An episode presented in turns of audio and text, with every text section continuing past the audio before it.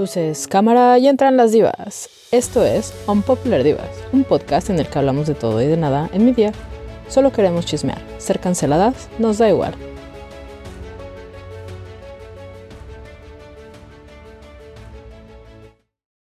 Y bienvenidos una vez más a un episodio de Unpopular Divas. Esperamos que hayan estado igual de emocionadas que nosotros la semana pasada, que regresamos pues súper intensas a una nueva temporada. Me, he llegado quejas. me imagino, porque la verdad, pues dos meses que no habíamos grabado y pues teníamos tantas ganas de seguir que la verdad es que luego a, lo mejor sí nos pasamos un poco, pero la realidad es que se lo merecen. Y después de ver las 10 películas nominadas, sigo pensando lo mismo. No me retracto de ninguna palabra, nada más da mi café de ratas el libro de Witch History creo que fue escrito por Leonard Bernstein, no por Stephen Sondheim. Entonces, nada más dijo lo que es. ok, está bien. Nada más esa pequeña fe de tratos porque lo dije tan segura de mí misma. Para que sí, no pasa nada. Para que fuera como, no, en realidad no fue él. bueno, no pasa nada. Oye, oye no estaba tan mal, ¿eh? Basado en Witch History de Leonard Bernstein y Stephen Sondheim. Es de los dos. Ah, es de los dos. Ahí está, ¿ves? No estás tan mal entonces. Sí. Entonces no estaba alucinando. Se cancela la fe de tatas. Cancelada. Pero bueno, eh, pues la verdad es que estoy, estoy muy contenta de estar de regreso y pues obviamente espero que tú también. Creo que se nota. No me escuchaste eso de tatita cuando estábamos preparando las notas del episodio, como estaba con mi venenito aquí acumulándose los dientes. Sí, porque la verdad después de que pues realmente pues fue muy negativo el episodio anterior, fue todo, estábamos muy enojadas porque la verdad es que no puede ser que no se puedan actualizar, pero bueno, entonces decidimos traerles algo un poco más feliz.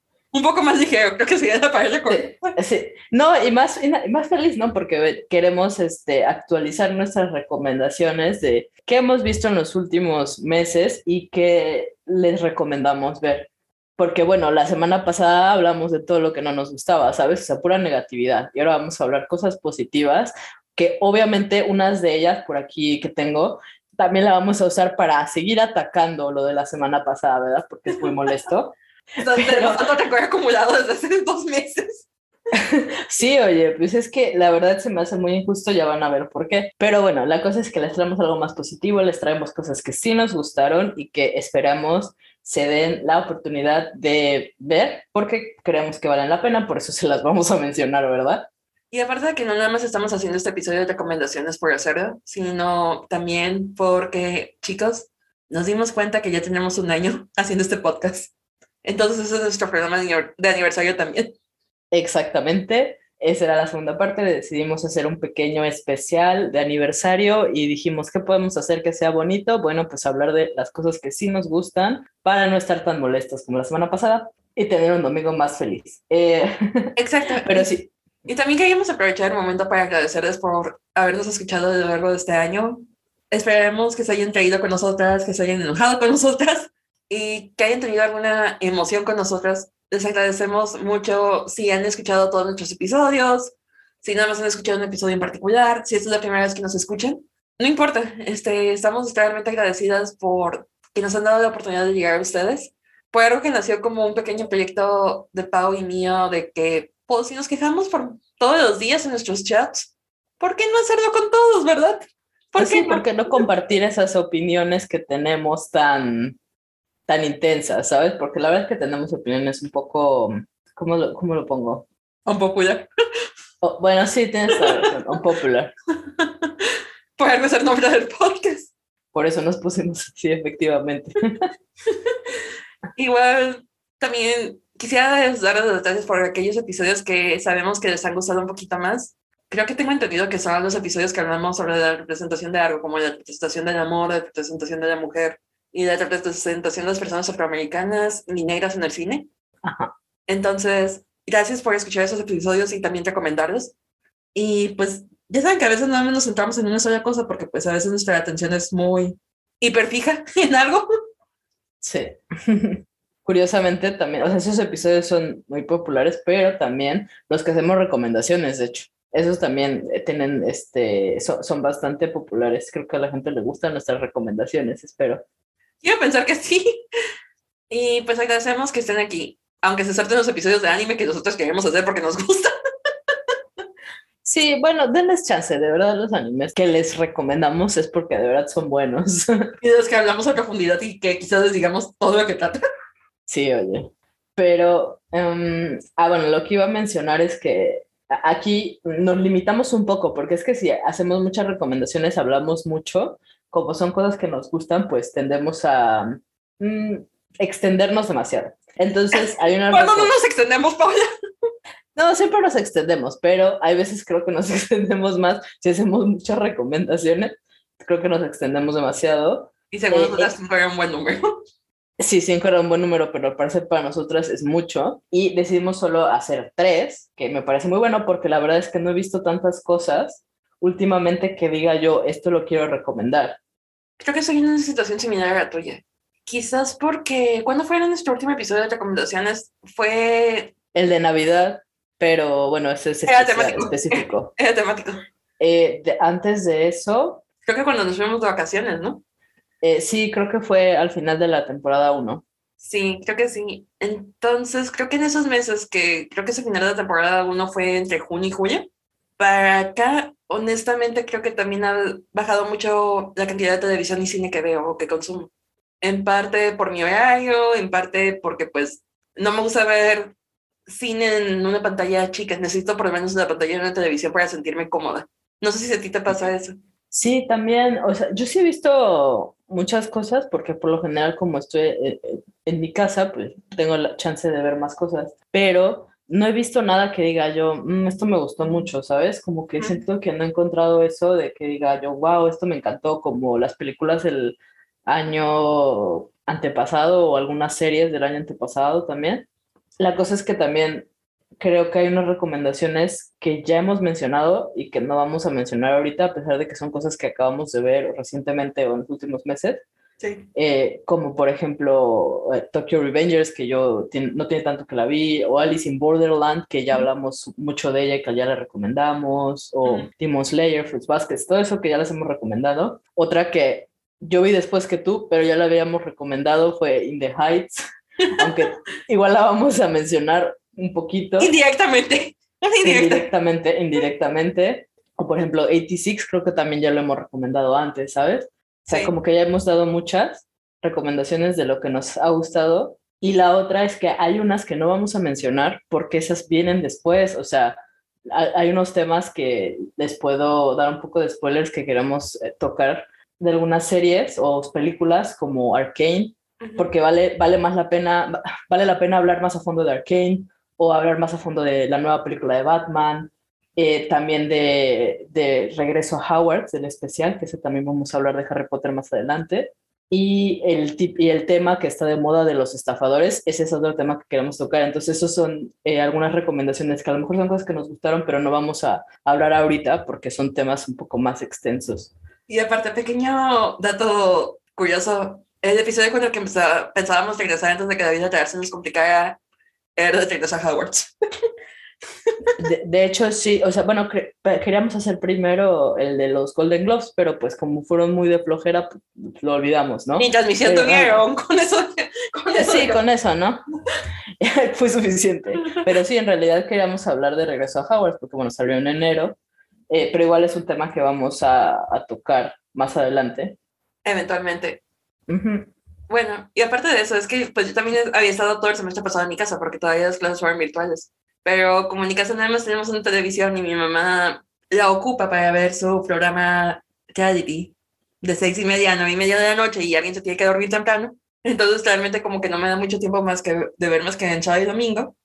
Y parte del sábado me la vivo calificando y el domingo estamos grabando. Entonces como que no me da mucho tiempo, apenas me acomodo. Y hay veces que estoy comiendo que es otro rato que aprovecho para ver series pero pues ahorita que tengo el horario, que ya estoy yendo de manera presencial a las escuelas, pues tengo que comer rápido porque si no, no me alcanza el día, oiga.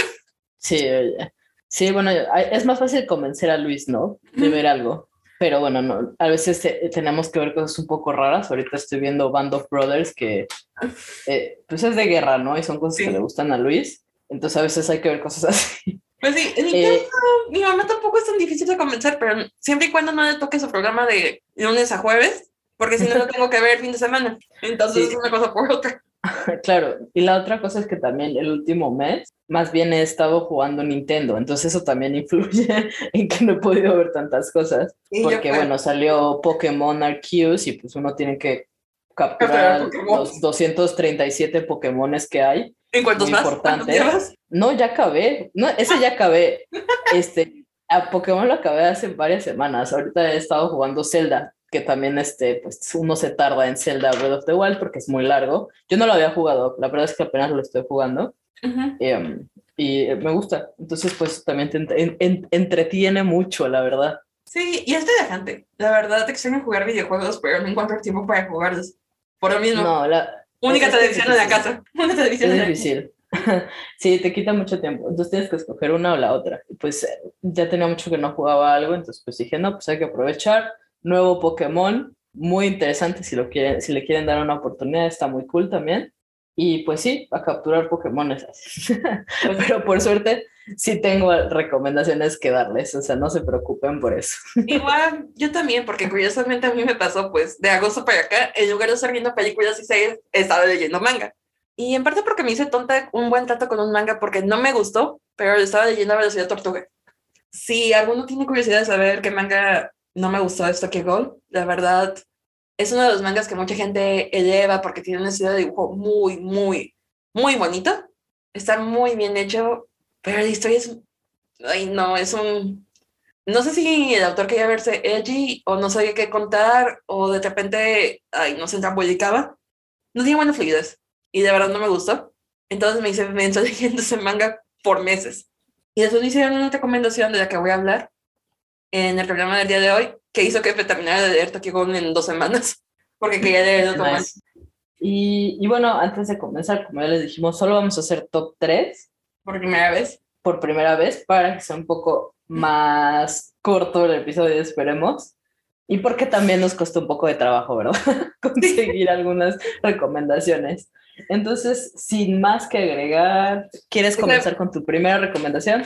Sí, lo único que quería agregar es que esas recomendaciones no tienen orden de, de gusto. Es decir, no Ah, es, claro, claro. sí, no es nuestro top 1, 2, 3, o sea, no están en ningún orden. Eso es lo que quería aclarar. Las unimos por temática. A ver si nos pueden encontrar el rollo. Sí, bueno, lo más parecido, ¿verdad? Tratamos, tratamos. Este, mi primera recomendación es una película que se encuentra en HBO Max para todas las personas que están en México. Y es una película que me movió mucho, mucho más que cualquiera de las 10 nominadas al Oscar de este año. Y ahora sí lo puedo decir abiertamente, ya vi las 10. Ayer vi Licorice Pizza y ya era la única que me faltaba.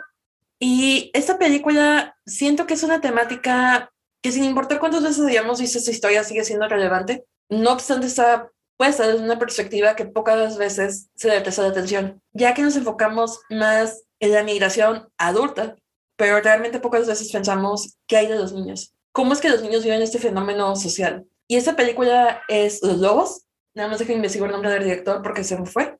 Es Samuel Kichi. Sí, Samuel Kichi. Es una película de 2019.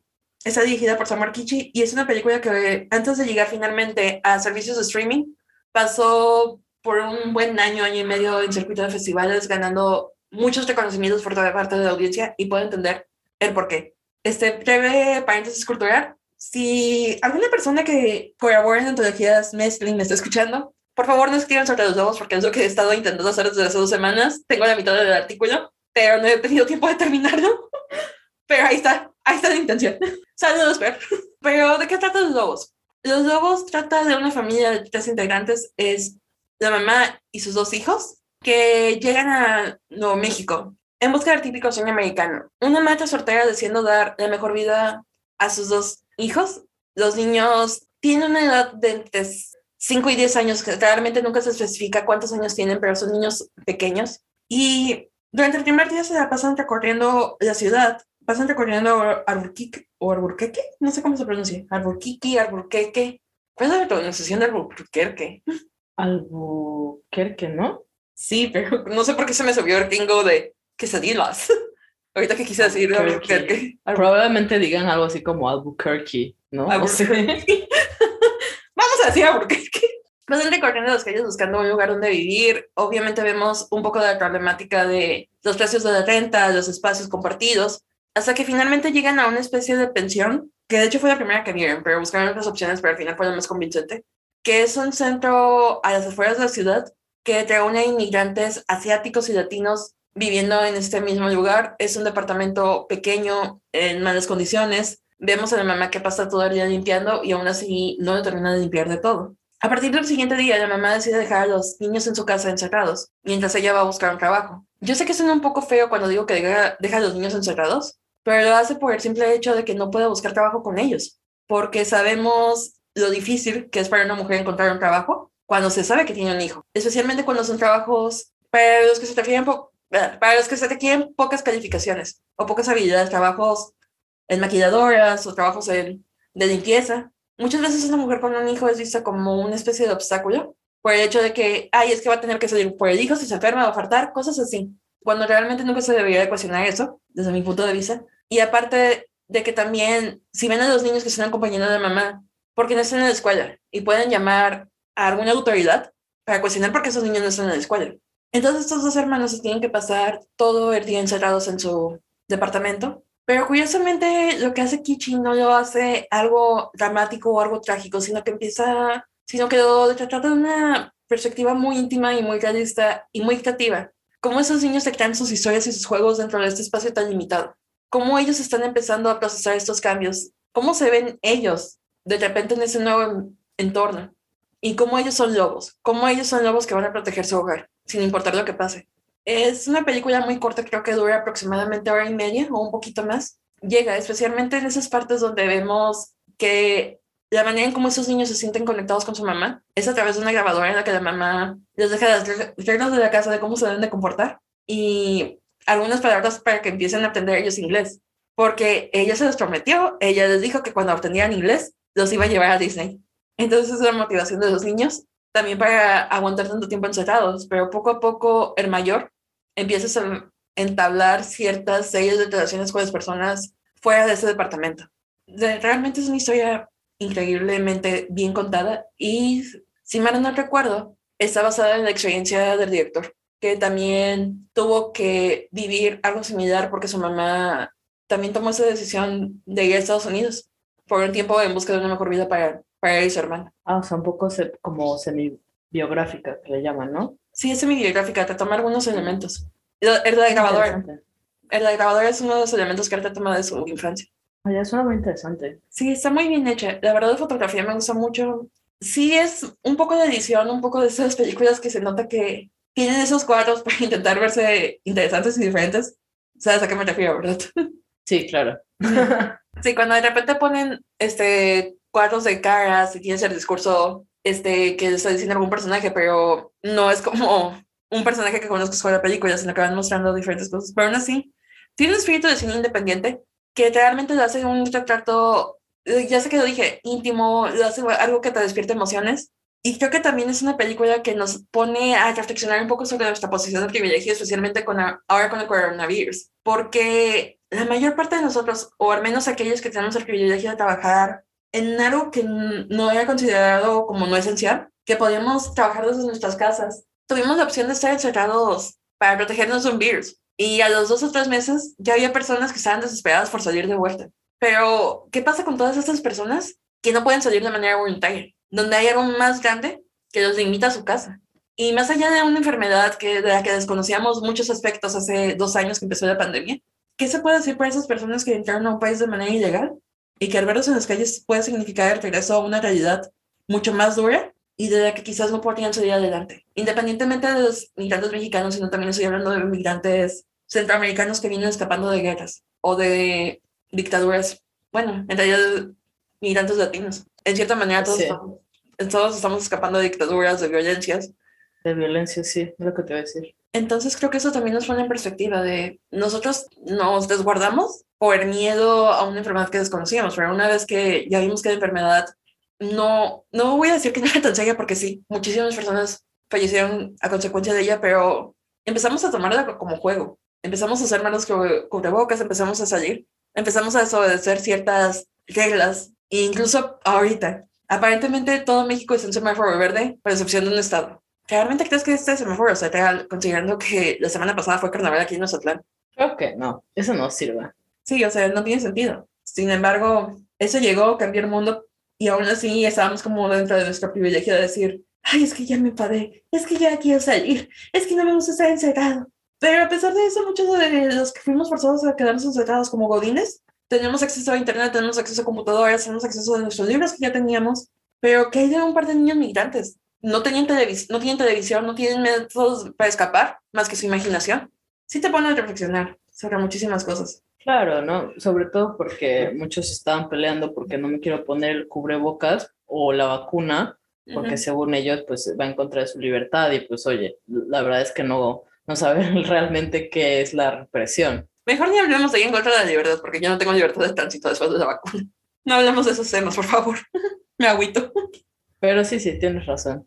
Es algo que hay que reflexionar un poco. Sí, y les invito a verla. Es una película también que está muy bien actuada, especialmente por los niños. Y ya ves que es muy complicado encontrar un actor infantil que logre transmitir tanto sentimiento. Claro, sí, sí, sí. Entonces, les recomiendo ampliamente. Tiene, no voy a decir cinco estrellas porque no me gusta decir eso, pero tiene entre 4 y 4.5 estrellitas de Jiménez. Perfecto, suficiente para verla. Y ahora, ¿qué nos podrías decir de la película que tú escogiste? Muy bien, entonces yo también les traigo una película, de hecho como no he visto tantas películas que me gusten, les traigo esta que sí me gustó, esta pequeña recomendación, espero que ya la hayan visto porque es una película que salió en noviembre del año pasado, que es eh, Tic Tic Boom. ¿Y por qué la quiero mencionar? No solo porque me gustó, sino porque también merece justicia. Esta película merece justicia, debe de haber sido más reconocida. Es, la, e, es el debut como director de Lin Manuel Miranda, que todos conocemos como el gran, bueno, no es compositor, pero es músico, que ha hecho algunos de los musicales pues más, bueno, no, de los populares, pero de los actuales, ¿no? Porque, bueno, Lin Manuel Miranda no es tan grande. Como ya saben, pues Hamilton o In the Heights, que es otra que merece justicia, otra la película, la adaptación cinematográfica del año pasado también merece justicia. Pero bueno, entonces yo la quise mencionar justo por eso, porque esta película me pareció que, no sé, o sea, es que no entiendo por qué no la nominaron más, de verdad, no sé por qué. Sigo, sigo enojada. Entonces, eh, esta película, como ya saben, es de Netflix, es de noviembre del año pasado. Eh, Lin Manuel Miranda sí dirige, pero también produce, por cierto. Y la película es basada en un musical escrito por Jonathan Larson. Eh, ya el protagonista, como ya bien mencionaba la semana pasada, es Andrew Garfield. Él sí está nominado y le mandamos buenas vibras otra vez. Eh, pero también sale... Por la buena vibra. Sí, salen otros actores como Vanessa Hodgins, Alexandra Sheep, Joshua Henry, Judith Light, Robin de Jesús, son algunos de los principales. Y aquí quería mencionar algo que me pareció muy curioso. Tiene una mm, eh, directora de fotografía que se llama Alice Brooks. ¿Y por qué es curioso? Porque esa misma directora de, fotografía es la de In the Heights. Entonces, por eso ahora entendemos por qué ambas películas, ambos musicales, los mejores musicales del año pasado, no fue West Side Story, fueron estas dos películas, se ven también. Confirmo. Entonces, bueno, eso es algo, algo curioso. Eh, y bueno, ¿de qué trata eh, Tic Tic Boom? Pues es eh, un musical semi-autobiográfico, como ya bien mencionábamos en la anterior, de Jonathan Larson, que si no saben es el que también escribió Rent. Y pues lo que busca esta, esta historia es contarte el camino de, de Jonathan Larson hacia el éxito, hacia poder realizar el musical, ¿no? Que era, que era su sueño, hacia poder conseguir su sueño. Y lo, a mí me pareció que lo hace de una manera muy inteligente porque luego no es tan sencillo como parece adaptar un musical. Digo, ¿cuántos musicales buenos hemos tenido en los últimos años? Tú me podrás decir. La no cuenta.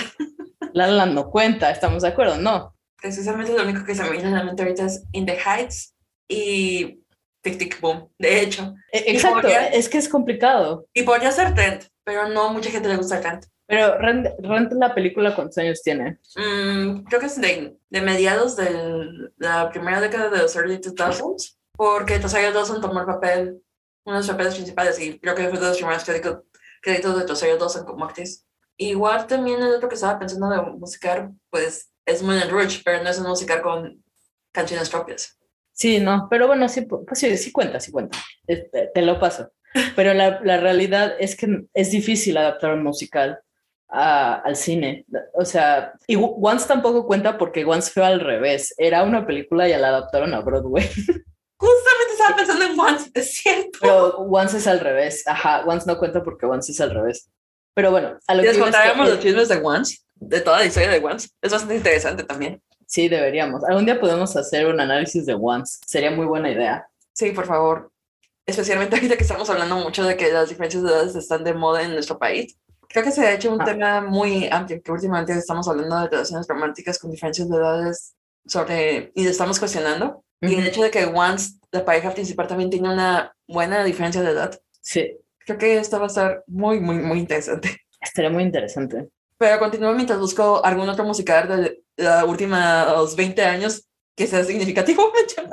Exacto, eh, es buena idea porque la verdad es que no hay, creo que no hay muchos, al menos, es difícil, o sea, más allá de, de Disney, ¿verdad? Pues que son películas animadas, es, otra, es otro tema, pero eh, es complicado y a mí me gustó mucho cómo está construido eh, esta, esta película, cómo construyen esta película sobre la música, sobre la música de Tic Tic Boom, para mostrarte la historia la, bueno, el, camino ¿no? de Jonathan Larson, como ya mencionaba, su camino a conseguir su sueño. Entonces te ponen la, la, canción y al mismo tiempo te ponen esa, ese flashback. O sea, tú estás escuchando qué es lo que, o sea, a él cantar de, ah, sí, pasó esto, pero también puedes ver cómo fue ese suceso en su vida, qué fue lo que pasó, ¿no? Y obviamente pues ahí vas viendo también varias de sus relaciones, o sea, ya sea su amigo, eh, que le da sida o la relación con su novia, que por cierto, obviamente es semi-autobiográfica, ¿verdad? Porque hay muchas cosas que son ficción. Por ejemplo, lo de la novia, porque sí era su on and off girlfriend de Jonathan Larson.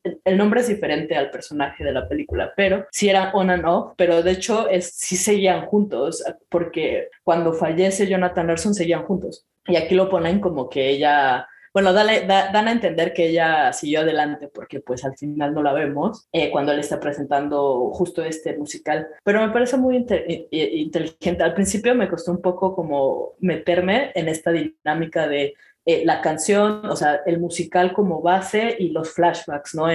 este, poniéndolos ahí entre, entre las canciones o con las mismas canciones, depende, depende de la escena. Pero me parece, me parece muy cool, me parece muy interesante, me parece una forma muy inteligente de contarnos este, el trayecto de esta persona que pues marcó, bueno, que dejó un musical que, que, marcó pues su época y que tristemente pues no llegó a no llegó a ver porque Jonathan Larson fallece me parece un día antes o algo así no del estreno de Rent en Broadway. Tres días antes creo. Sí muy poco antes porque me puse luego a investigar de ver la película y lo peor es que fue algo que se pudo haber o sea, no que no fuese grave, sino que si se hubieran dado cuenta, lo pudieron haber evitado. Entonces simplemente es muy triste ver cómo él pues lucha por su sueño, porque pues es este camino de es que yo quiero escribir musicales, yo quiero hacer esto, pero pues tiene que escoger seguir su sueño o irse por algo seguro, escoger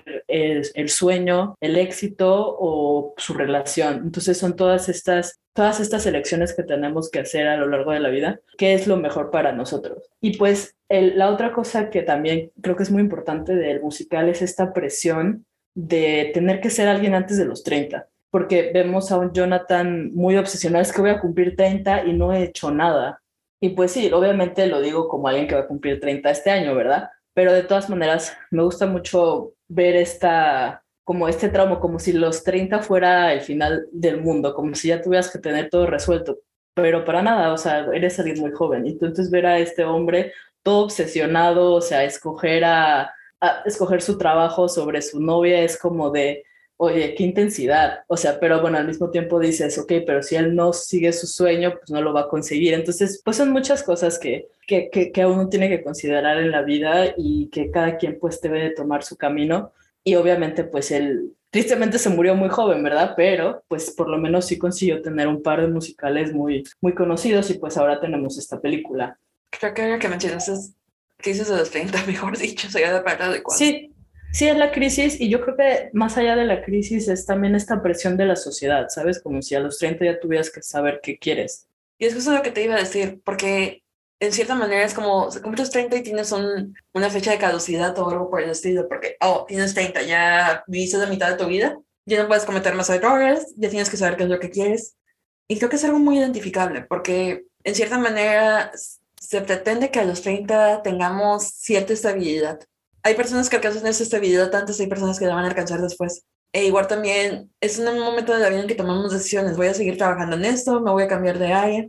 Y aún así, puedes hacer lo mismo 10 años después o más. Y no tiene nada de malo. Es una presión social. Y creo que es que es eso. Y creo que también es muy curioso el hecho de que esto no haya cambiado, porque Jonathan Larson escribió esto, que sea así, antes de los noventas. Fue en los noventas, porque, eh, o sea, al principio, principio de los noventas, porque me parece que esto lo estrenó en el 91 92 por ahí. O sea, es algo que ya tiene mucho tiempo, o sea, 30 años, literal. 30 años y no ha cambiado. Literalmente, hablando de 30 años, no ha cambiado. Porque sentimos esa presión de que también necesitamos vivir la misma vida que nuestros padres y abuelos tuvieron, donde las expectativas de vida eran más cortas y las condiciones de vida también eran completamente diferentes. Porque es decir, o sea, puedes decir, ay, es que mis papás a los, o mis abuelos a los 20 años ya estaban casados, ya tenían un terrenito y ya estaban trabajando. No, pues sí, hijo, pero también la expectativa de vida de tus abuelos eran 50 o 60 años, o no mucho. Claro, y ahora las cosas son más caras, que eso tampoco tenemos en cuenta. No tomamos en cuenta la inflación, no tomamos en cuenta también las condiciones del mundo laboral. O por ejemplo aquí en México, el salario mínimo está por los sueldos porque el salario mínimo ni siquiera es por el salario mínimo por jornada de trabajo. Y los precios siguen incrementando. Claro. ¿Cómo espera el gobierno y la sociedad que podamos tener poder adquisitivo cuando los costos se siguen los costos de los productos se siguen multiplicando y seguimos ganando lo mismo. El salario mínimo aumenta centavos. O lo complicado que es que tienen un aumento en un trabajo mexicano. Sí, y es que la realidad, o sea, yo cuando la vi, pues sí es algo que te pega, es una película muy emotiva, porque tú piensas, oye, pero es que ¿por qué siente esta presión, este estrés? O sea, tiene que dejar a poco. Realmente es necesario que deje a un lado toda su vida personal para lograr su sueño. O sea, tienes 30, no es el fin del mundo, o sea, puedes seguir trabajando, seguir em, esforzándote, no tienes que tener todo resuelto, o sea, la cosa es que no existe un molde para lo que tienes que ir haciendo en la vida y cada quien toma su propio camino. Y creo que eso es algo que le costó incluso a él entender y que se ve durante sí, sí, se ve claramente. Y yo creo que muchos se sienten así y sabes también creo porque me parece algo que a pesar de que es un musical de hace 30 años, creo que sí es bastante actual. Ahorita, con la pandemia, eh, se ha hablado mucho de esta epidemia de, de renuncias. Hay mucha gente, mucha gente joven que renunció a su trabajo porque no está contenta. Y, y, es porque simplemente no nos sentimos satisfechos. Me incluyo porque yo también me fui de mi antiguo trabajo. O cambiamos de trabajo. O, cambia, o cambiamos de trabajo. Ya sea, renunciaste, fuiste a buscar algo nuevo, y está bien, ¿no? Pero eso se ha hablado mucho, sobre todo en la pandemia, porque pues nos dimos cuenta de que todo puede cambiar de un momento a otro. Nada es seguro. Y entonces más bien no te, no te sientes completo y quieres buscar algo diferente. Y está bien, no importa la edad que tengas. Exacto. Y tampoco hay ninguna presión este, de tener un éxito antes de los 30. Creo que ahorita también lo sentimos mucho porque cualquiera se puede convertir en famoso en esta época y día. Gracias al Internet, gracias a las redes sociales. Si alguien se viraliza, ¡boom! y es famoso. ¿Qué es lo complicado? Y lo que nadie sabe es que para mantenerte por tanto tiempo de una fama viral o de redes sociales, tienes que estar trabajando un friego también. Nada más vemos la parte del éxito, pero no vemos todo lo que hay detrás. Claro, sí, no vemos todo el esfuerzo. Y vaya, que lo digo hasta por personas que ni siquiera me agradan, como el Benito Pantoja, que se vivía de... no ocupas saber de eso, un youtuber mazatleco que supuestamente también es cantante disque, pero el caso es que también es una personita muy pesada que se pasa metiéndose en problemas con otros youtubers, pero el caso es que hasta para eso tienes que trabajar. O sea, para eso tienes que estar preparando tus videos de qué vas a decir, cómo le vas a decir. O sea, tampoco es tan, no más porque se le ocurrió grabarlo ya. Digo, por eso a mí me parece algo muy actual. Es como, creo que ahora los jóvenes, o la bueno, en general, eh, no nos conformamos tan fácilmente, ¿sabes? Creo que estamos buscando más allá del éxito, más allá de pues, seguir tus sueños y todo eso, pues que, que, te sientas bien, ¿sabes? O sea, que te, un trabajo que pues no abusen de ti principalmente, que ganes. Y todo contestaciones. ¿Sabes? Exacto. Yo creo que la palabra correcta sería buscar esa tranquilidad. Sí, Y creo que aquí también hay un conflicto generacional si te pones a pensarlo, porque pues estamos hablando de los jóvenes con esta nueva mentalidad de ya estoy harto, no, no voy a tolerar esas condiciones de trabajo, enfrentándose contra las personas que todavía tienen estas autoridades en los trabajos, que son las personas de generaciones pasadas, llámense generación X o generación o boomers, que todavía siguen teniendo el control de sus empresas, que todavía siguen teniendo esta idea de un día que cierre la empresa no voy a producir, no voy a ganar dinero, o que estamos maximizando nuestras ganancias minimizando costos, que eso afecta directamente al trabajador. Claro. El problema es que también esa clase de sistema también nos está enseñando que si nosotros queremos éxito, tenemos que crear nuestra propia empresa y abusar de otros de la misma manera que están abusando de nosotros. Sí, el ciclo, ¿no? Continúa. Tristemente. Pero al final del día, como dice la película, encuentra lo que te gusta, encuentra tu pasión. Quizás el éxito no te va a llegar de un día para otro, pero sigue trabajando en eso pero mientras estás trabajando, date cuenta de que estás sacrificando también. Y si realmente vale la pena ese sacrificio. Eh, y bueno, pues ya les hicimos un pequeño análisis de por qué la película es tan relevante hoy en día, a pesar de ser un musical de hace 30 años. Eh. Eh, irónicamente, ¿no? Es que, es que es muy curioso, tienes toda la razón de que a pesar de que ya tiene tanto tiempo, bueno, no es tanto tiempo, en realidad 30 años es poco, pero si son no dos generaciones diferentes. Eh, no, no por eso, porque en realidad, pues viéndolo, o sea, si lo piensas dices, pues 30 años no es tanto. lo que pasa es que a, a pesar de ser dos generaciones diferentes, pues se sigue viviendo esa misma presión. Y, y pues creo que por eso es un musical que, pues ojalá, si no lo han visto, véanlo, denle la oportunidad, de verdad es muy interesante la estructura del musical es, muy, muy curiosa, como mezcla pues eh, la, la, historia, ¿no? Con la música. Y finalmente, y lo más importante, es que pues es un legado a la carrera de Jonathan Larson, ¿no? O sea, alguien que tristemente murió muy joven, como ya mencioné, pero pues sí, de todas maneras marcó, dejó algo que marcó a una generación y a la fecha pues nos sigue marcando, ¿verdad? Porque acaba de salir la adaptación cinematográfica que igual nos dejó esa misma sensación de ¿por qué estás tan estresado? Solo tienes 30. Exacto, así como de, por favor, déjate un poco y decimos esto y seguimos en nuestros trabajos estresantes. Oye. Ah, bueno, yo, yo la verdad sí, yo sí me cansé, yo sí dije, bye. Por eso cuando lo vi dije, qué bueno que dejé mi trabajo, yo no quiero ser así de intensa. Eh, mejor buscar algo que te traiga tranquilidad y que te guste, que es lo más importante. Bueno, honestamente mi nuevo trabajo me gusta, pero, ay, pasa cada día con esos niños, pero en general creo que es el día con seres humanos. sí, es que eso, siempre es el problema. Pero bueno, para finalizar, porque pues es una película muy interesante de analizar y todo, sí creo que merecía más. Eh, me parece una, un mensaje súper actual, como ya dijimos, y ya les explicamos por qué. Me parece una grosería que la hayan ignorado de esa manera.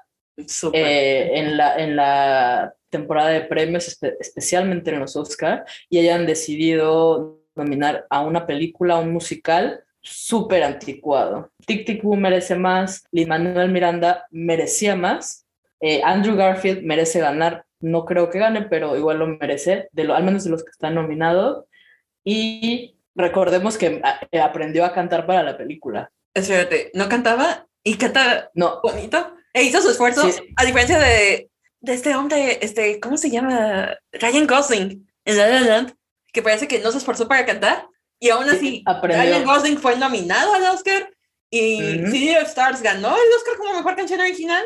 Sí, Andrew Garfield aprendió a cantar. Me acuerdo que Lin Manuel Miranda creo que le preguntó a la gente de, de Andrew Garfield si cantaba. Él dijo, sí, canta hermoso. Y luego la, eh, este, le dijo el Manuel, ah, qué bueno. Y luego el, la gente le habló a Andrew y le dijo, ¿sabes cantar? tuvo que aprender, ¿no? Este, pero bueno, la verdad es que creo que eso sí eh, se nota, se nota que de verdad lo logró, vaya, porque creo que lo hizo muy bien. A ver, que si le comparamos con Ryan Gosling, pues que sí, ¿verdad? que canta.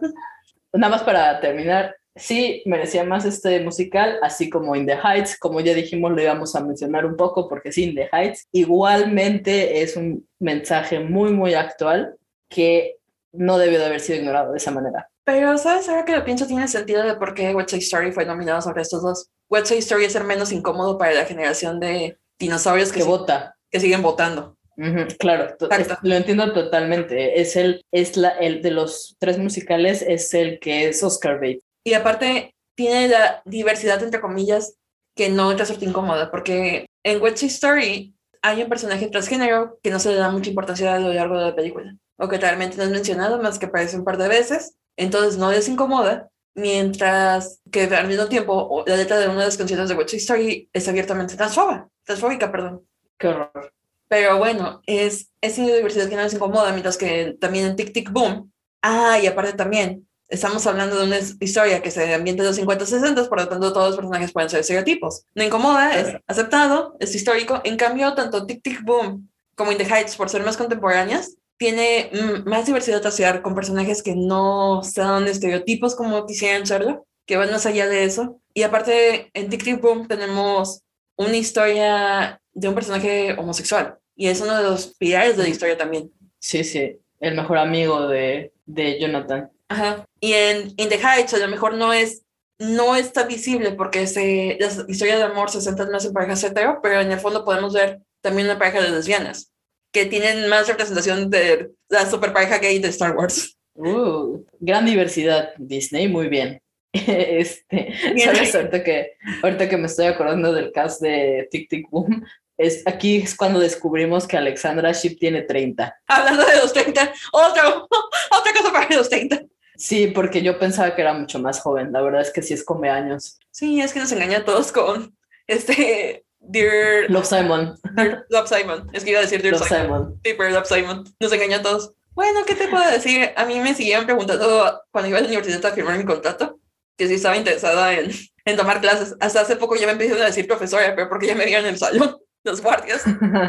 No fue cosa. No, bueno. Pero bueno, entonces esa es mi recomendación, mi película, porque es la única película que les voy a recomendar en esta ocasión. Y bueno, si quieres continuar con tu segunda recomendación. Con mucho gusto, especialmente porque esa recomendación también deriva de ese sentimiento de crisis por no saber qué es lo que nos gusta, a qué nos queremos dedicar y esa obsesión que tenemos por cumplir expectativas sociales. De una manera u otra, desde que estamos en la prepa y me he dado cuenta, ahorita que estoy enseñando a niños de prepa, me he dado cuenta que esto no ha cambiado. El semestre pasado les dejé a mis alumnos que escribieran cómo se veían en, en 10 años, qué se veían haciendo en 10 años. Este, cuando ellos tuvieran 25 o 26 años, muchos de ellos piensan que la vida es como nos las cuentan, de terminas la prepa, vas a la universidad, te casas, compras una casita, tienes tu familia. Y realmente, porque muchos de ellos eran, no, pues me veo con mi propia familia, me veo casado, pero también con las expectativas que tenían para el trabajo. A los 25 años, una persona ya quería tener su propia editorial a los 25 años otro iba a tener su propio negocio. Había algunas personas que querían ser doctores y ya se veían con la especialidad terminada a los 25 años. Claro, esperemos que les den un golpe de realidad, porque eso sí es muy pronto. Es muy pronto. Sin embargo, me puse a pensar, ¿qué pensaba yo a los 18 años? Perdón, a los 15 años. Yo también pensaba que a los 25 iba a tener mi vida resuelta, porque no sabemos cómo es la realidad como tal. No sabemos los tiempos que tomamos y que realmente muchas veces la vida se, va porque también igual el semestre pasado había una pregunta de si te tomarías un año sabático. La gente decía que no, porque no iban a desperdiciar su tiempo, que tenían que estudiar, que tenían que seguir el caminito que tenían, que no les convenía tener un año sabático. Y, eran, y son niños de entre 15 y 17 años a los que doy clases. Te das cuenta de que del año que es esa mentalidad y que esa era la mentalidad que nosotros teníamos a su edad. Sí, totalmente de acuerdo. Ahorita yo me doy cuenta de que no tiene nada de malo tomarse un respiro, ¿sabes? Eh, a veces lo necesitas y la verdad es que nadie te va a juzgar por ello. Y debería de juzgarte. Entonces, siento que tenemos esa presión social de que si a los 30 ya tenemos que tener éxito en la vida, antes de los 18 tenemos que saber qué vamos a hacer con nuestra vida para los 30 alcanzar ese éxito. Entonces, es precisamente esto lo que me lleva a mi recomendación, que es un anime. Solamente tiene 12 episodios porque el anime como el manga en el que está basado realmente no tiene mucho que salió, es un, es un manga mensual, por lo tanto apenas va por el capítulo 50 y 51 y, la, y el anime adaptó la primera mitad del manga. Entonces, si se pueden adaptar ahorita la segunda, creo que alcanzan el manga. Está en Netflix de la misma manera que pueden encontrar también Tic Tic Boom en Netflix y es Blue Period. Blue Period, traducido como periodo azul, y quizás inspirado en el periodo azul de Picasso, porque hay unas menciones al artista nos nota la vida de Yatora Yaguchi, un estudiante de preparatoria, que en cierta manera ya asume su vida como algo mecanizado. Saca buenas calificaciones porque está socialmente esperado que él tenga buenas calificaciones. Convive con sus amigos porque está socialmente esperado que él tenga amigos. Va a su casa a estudiar porque es socialmente esperado que vaya a estudiar. Quiere entrar a una buena universidad porque socialmente eso es lo que se espera, que entre a una buena universidad, especialmente si tiene tan buenas calificaciones. Sin embargo, Yatora no se siente realmente conectado con eso, no se siente, siente como si su vida fuera un videojuego en el que está ganando habilidades y está ganando puntos.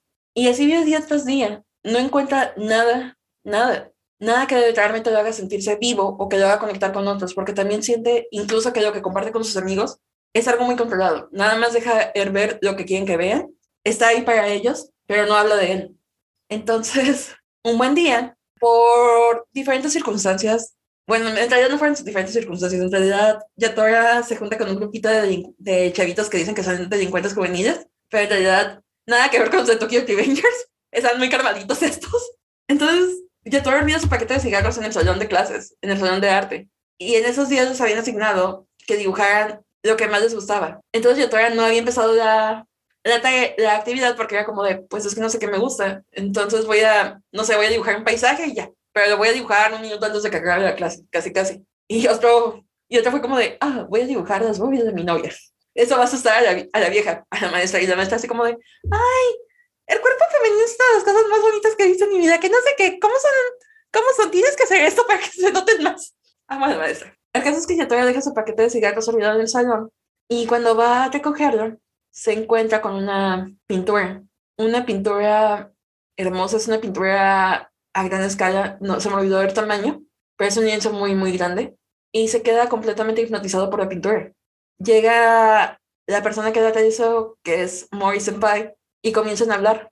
Y entonces Yatora como que poco a poco comienza a ayudar de que lo que realmente le hace despertar emociones es el arte, es crear arte. Y lo nota más porque en esa actividad que les había dejado la mesa de, de arte, que no había empezado, por fin dibuja algo que realmente le gusta, algo que disfruta, que es Shibuya de madrugada. Por quien no lo sabe, el distrito de Shibuya es una de las zonas comerciales más grandes de Tokio. Entonces hay lugares de entretenimiento, restaurantes, tiendas y todo lo que da, todo lo que hay que también curiosamente es donde empieza a desimbordonar en Shibuya.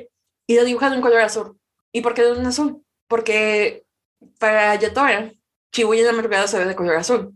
Y en su plática con Mori Senpai, se da cuenta de que en el arte, lo que tú ves, lo puedes transmitir a otros. Y es una manera de conectar. El, por primera vez recibir elogios por algo que a él le gusta, lo hace, lo emociona por primera vez en su vida. Realmente yo, empieza a llorar, se siente realmente que está viviendo en el presente entonces Yatora se da cuenta de que es mediante el arte que puede conectar con otros y que realmente el arte es lo que disfruta hacer.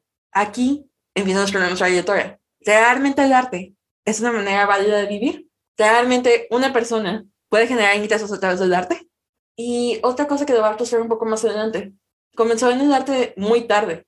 ¿Cómo va a alcanzar a los otros? Realmente tiene un nivel superior, no un nivel superior, realmente tiene un buen nivel para que pueda ser aceptado en una universidad dedicada al arte? ¿Realmente su camino ser artista? ¿Realmente puede empezar a hacerlo? ¿O ya es muy tarde para él?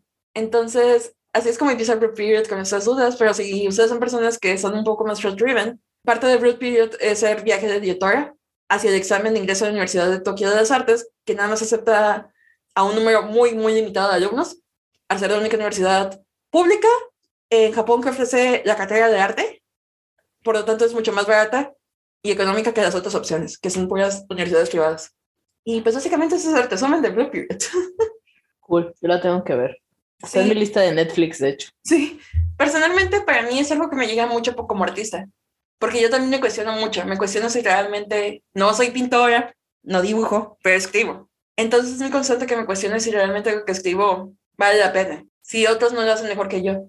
Me estoy comparando también, y es algo muy natural que hacemos. A veces tengo dudas, a veces realmente no pienso si es un capricho mío el, seguir, el querer seguir escribiendo, si realmente tengo el talento, si realmente puedo tener un sueño con escribir. Entonces, sí pega, y más cuando ves estas partes de los procesos creativos. Es un muy, muy buen anime y el manga es todavía mucho mejor. Sí, lo, tengo que ver, sí me dan ganas, la verdad. Sobre todo porque es un poco diferente a lo que normalmente veo de anime. Sí, es un slice of life, se me olvidó mencionar. Realmente no tenemos muchos slice of life que, que digamos. Y eso es también lo curioso creo que muchos Slice of Life. Ay, se me suena hasta raro cuando digo en voz alta Slice of Life. Suena medio raro. Siento que están mucho enfocados en la preparatoria y ser fanservice.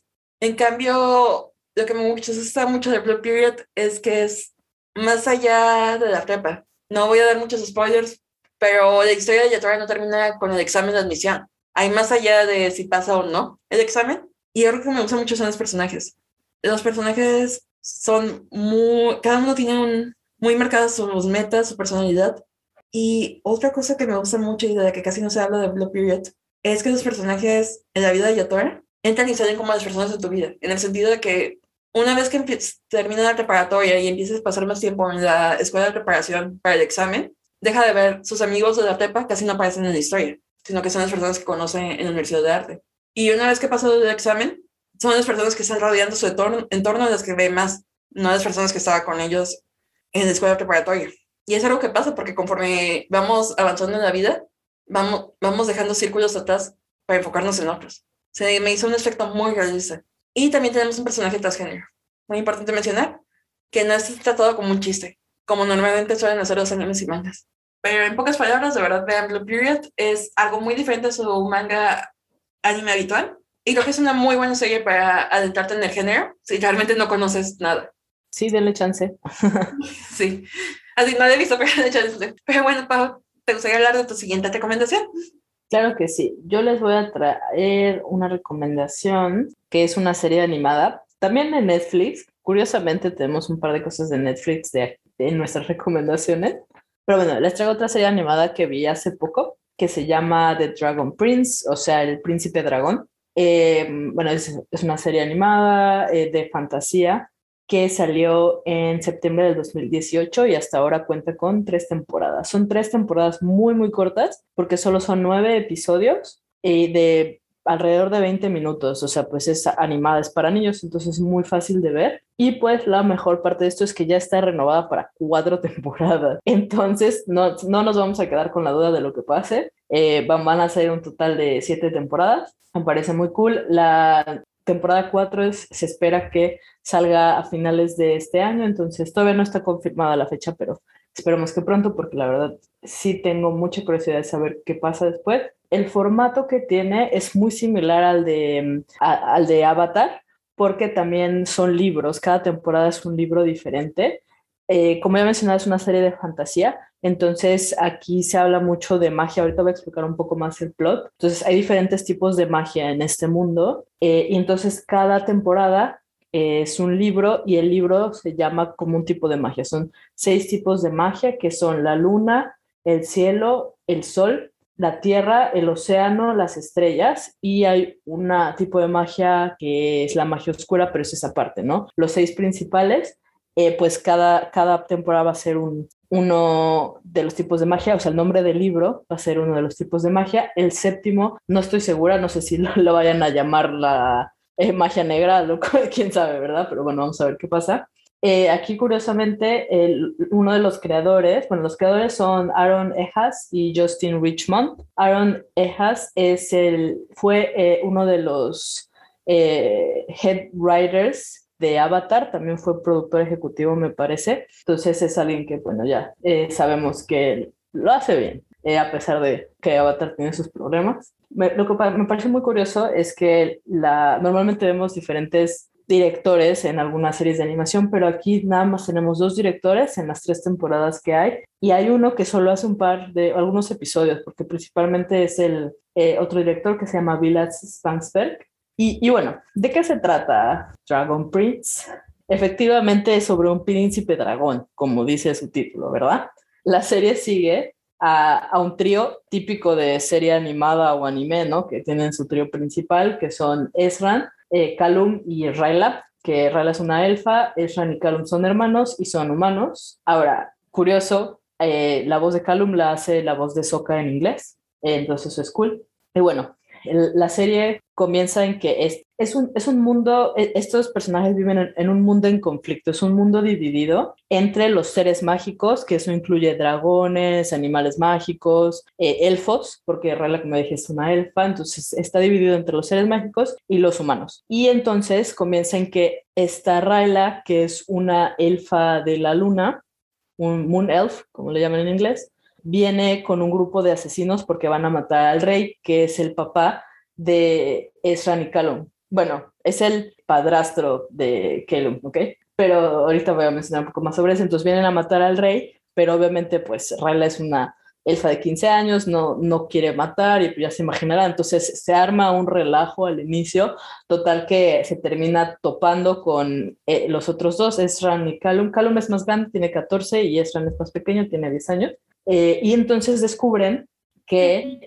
Eh, sí, Rayla primero dice, sí, los voy a matar y no sé qué tanto, ¿no? Pero bueno, descubren un huevo de dragón. Lo que pasa es que, bueno, yo como mencioné, es un mundo en conflicto, entonces la viven peleando entre los unos y los otros. Y el, ¿por qué quieren matar al rey? Bueno, es que el rey mató al, al rey dragón y, y destruyó al huevo, o sea, al príncipe. La cosa es que estos tres descubren el huevo, entonces, oh, sorpresa, el huevo no fue destruido. No debería porque haber venganza si aquí está el huevo. Y entonces, obviamente, pues ya saben que desde la perspectiva de un niño, los adultos no entienden, no van a ver la, la solución pues más empática, más pacífica, si no van a, no, es que los humanos son lo peor y los otros te van a decir es que los elfos son lo peor y ah, esto se siguen peleando. Entonces estos tres deciden agarrar el huevo y ellos mismos llevarlo con su madre. Creen que esa es la solución y que eso va a ayudar al, mundo y pues a terminar la guerra y el conflicto y todo esto.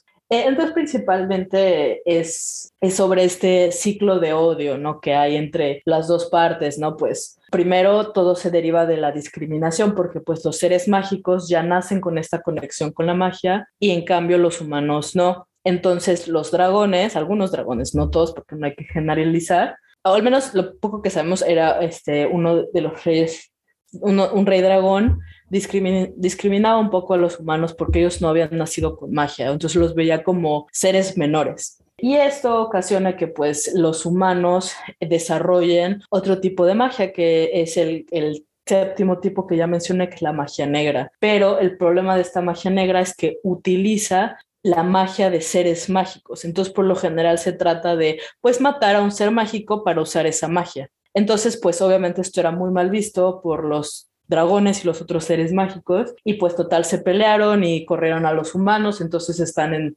un lado del mundo y todos los demás están del otro, ¿no? Entonces todo esto empezó por eh, discriminación, falta de comprensión, falta de empatía, mil cosas, ¿no? Y pues es este mismo ciclo de odio, pues ellos te sacaron, entonces luego cegaron al rey dragón, luego entonces otra vez matan a otro dragón, entonces el dragón mata, ah, no, mata no sé quién y así ya sabes, la venganza, el odio, eh, cero empatía. Y así, entonces pues tienes al trío que principal que lo que busca es cambiar es al ayudar al, al pequeño dragón porque pues obviamente primero es un huevo, luego se eh, nace el, el, dragón pequeño que se llama así Díaz o Sim, más fácil. Pero bueno, e, esto es súper típico de la fantasía, o sea, todo lo que le estoy contando no es una historia súper complicada ni nada, o sea, es súper típico de la fantasía. Pero, ¿por qué es tan novedosa esta serie? Pues hay eh, hay muchísima diversidad, muchísima representación en esta serie. Y la verdad es que me encanta verlo en una serie que es para niños, porque tú lo ves y lo ponen de una manera que es natural, ¿sabes? Es normal. Ah, bueno, que si el rey es negro, normal. Nadie, o sea, ¿sabes? Es totalmente normal, no es el único rey negro. Hay reinas, incluso hay unas reinas que, bueno, cuando estamos viendo unos flashbacks, vemos a dos reinas que tienen una hija entonces, eh, también vemos esa diversidad sexual y lo que me parece más cool es que hay demostraciones de amor, porque luego muchas veces sí tienes a personajes de la comunidad LGBTQ, pero no siempre se animan a mostrar un beso, pero aquí te lo ponen normal, así de frente, se besan, ¿sabes? O sea, no, no es así un beso así, oh, súper intenso para nada, porque es una serie para niños, pero se besa normal y nadie, o sea, ah, sí, las reinas, ¿no? Ay, su hija, como si fuera normal, ¿sabes? Y bueno, la diversidad, la representación pues va más allá de la sexualidad y, y de la diversidad racial, porque también tenemos una comandante sordomuda. Oh, nice. La, la, la tía de los niños, o sea, de los príncipes de Ke, eh, Kelum y este es sordomuda, o sea, es la hermana de la mamá, porque, eh, bueno, ya lo van a, bueno, ojalá la vean, ¿no? Pero para que tengan un poco más, porque bueno, la, perdieron a la mamá, porque pues ya les expliqué el ciclo de odio se matan, matan a unos, matan a los otros y siguen matando. Eh, pero bueno, su, su tía, que es una comandante sordomuda, Eh, luego también del lado de los elfos también vemos eh, a dos elfos casados, o sea, dos elfos hombres, porque Rayla es adoptada por una pareja de dos elfos. Mm, interesante. Ajá, sí, y esto me lleva, y también de hecho vemos una muestra de amor de ellos dos en un flashback. Lo que pasa es que uno creo que está, no sé si, no sabemos si está muerto, desaparecido, está medio raro todavía, pero antes de irse a su misión en el flashback vemos cómo se besa de, eh, su esposo, se despide de su esposo, y pues ellos adoptaron a Rayla que perdió a sus papás de pequeña. ¿No? Entonces, esa es otra cosa también que también es un poco de diversidad, ¿no? Que son otros tipos de familia, porque pues tenemos a los dos elfos eh, que tienen a la hija adoptada, eh, tenemos a las dos reinas que tienen a su hija y no dan ninguna explicación de cómo la tuvieron, simplemente es la hija de las reinas y ya, ¿sabes? Que me parece que está bien, o sea, no te tienen que dar explicaciones de ese tipo de cosas. Y la otra es que el rey, eh, o sea, el papá de Esran y, y este Calum, él se casa bueno, con la mamá obviamente, pero la mamá ya tenía a, a Calum, o sea, e, era una mujer que ya había estado con alguien más y tenía un hijo y el rey se casa con ella y tienen al otro niño que es Esran. Oh, y entonces... Como de Sí, es mucha historia. Y es curioso, ¿no? Porque es, es, algo muy rápido, te digo, pues son, van tres temporadas de nueve episodios, o sea, realmente no es tanto. Entonces también puedes ver diferentes tipos de familias, ¿sabes? Y pues aquí lo que también me gustó es que el rey también quiere a, a Calum como su hijo, a pesar de que es el, eh, el, el padrastro, o sea, lo, literal lo adopta como si fuera suyo, lo quiere como si fuera suyo. Y es que al final del día padre no es el que engendra, sino padre es que te cría. Exacto, totalmente de acuerdo. Entonces me parece muy cool ver, ver todos estos tipos de, pues, toda esta diversidad en muchos aspectos, así como tanto como en la familia, ¿sabes? Y todo lo ponen como que normal, o sea, ¿sabes? No hay esta, nadie te juzga, nadie cuestiona por qué, eh, simplemente lo ven como así es en su mundo y ya, ¿sabes? Solo pasa. Que, que solo pasa. Me parece muy bueno porque pues los niños que vean algo así lo van a empezar a ver como normal, como debe de ser. Y pues eso, eso es muy bueno. Y la otra cosa que me gusta mucho es de que te ponen a las mujeres eh, guerreras, estrategas, ¿sabes? Pues la comandante sordomuda y así, las, las mismas reinas eh, son súper buenas peleando y son mejores que los hombres. Los hombres siempre eh, andan ahí con sus, con sus tonterías de, oh, sí, la venganza y el odio, ya te imaginas, ¿no? y, la, y las mujeres así, bueno, yo te voy a apoyar, ¿no? Y súper buenas guerreras, ¿no? La, la, la tía es súper, súper fuerte, por ejemplo. ella, ella sola puede contra mil elfos, ¿sabes? No me sorprende. Eh, también para hablar un poco más del trío principal, como ya mencioné, tenemos a Rayla, que es la elfa, que curiosamente eh, ella, o sea, es la mujer de los, del trío, pero es la más grande, o sea, no tanto, ¿verdad? Tiene 15 años, pero ella es la prote pero ella toma el rol de protectora porque ella es la que sabe pelear, es la, la guerrera, la disque asesina, pero Rayla no es asesina, ¿sabes? Nada más porque estaba en, con los Moon Elves. Un momento yo he equivocado. Pero bueno, ella toma el rol de protector, que normalmente es un rol pues más asociado a la masculinidad. Es la guerrera, la que sabe pelear, porque tanto Calum como Esran pues valen en ese aspecto. Eh, y es también, sí, ¿no? Y también es súper eh, cerrada con sus emociones, que eso lo vemos más adelante, pero pues no le gusta hablar de sus papás y no le gusta hablar de cómo se siente, entonces eh, eh, es curioso verlo. En cambio, los hermanos, este, Kelum, que tiene 14, es, él, es, él descubre que tiene una facilidad para la magia, ¿no? Entonces quiere volverse mago, entonces es más sobre esta conexión con la magia y los y la naturaleza, ¿no? Porque como ya dije, la, la magia aquí viene de diferentes ¿cómo se llama? Elementos, de diferentes elementos eh, de la naturaleza. Y entonces es esta conexión y es como más introspectivo todo.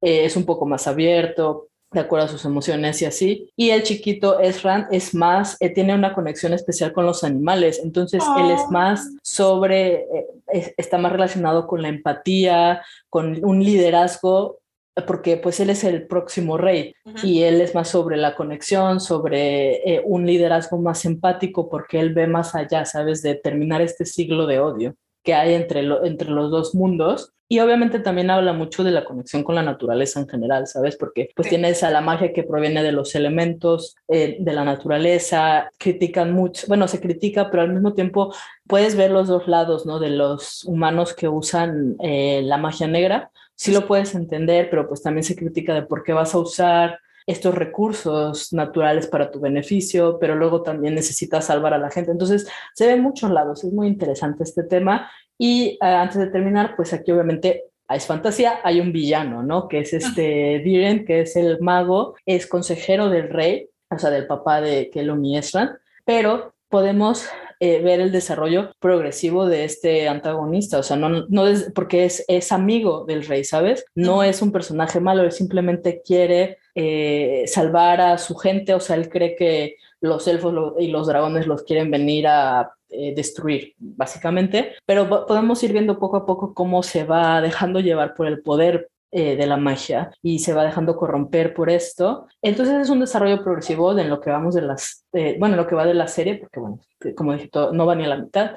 Eh, entonces también es muy interesante de ver a este personaje que tiene, tiene un par de hijos que también son curiosos, ¿no? Claudia y este, ¿cómo se llamaba? El, el hijo es medio menso, pero al final resulta, al, al, final resulta que no es tan menso, ¿no? No puede pasarse de parte. Ajá, y Claudia es un poco más apegada al papá, entonces también está tomando un rol un poco de antagonista, pero pues también lo vamos viendo. Y te digo, es muy interesante porque eh, no todo es tan malo o bueno, sino tiene todos sus matices de grises. Pues simplemente ver esta diversidad en una serie de niños y de fantasía en una fantasía digerible, ¿no? Que cualquiera puede ver, es, me parece muy cool, por eso la estoy recomendando. Eh, vale muchísimo la pena la primera temporada tiene una animación un poco extraña, o sea, a mí en lo personal no, no me molestó tanto, pero sí me parece un poco rara, pero sí lo cambiaron para la segunda.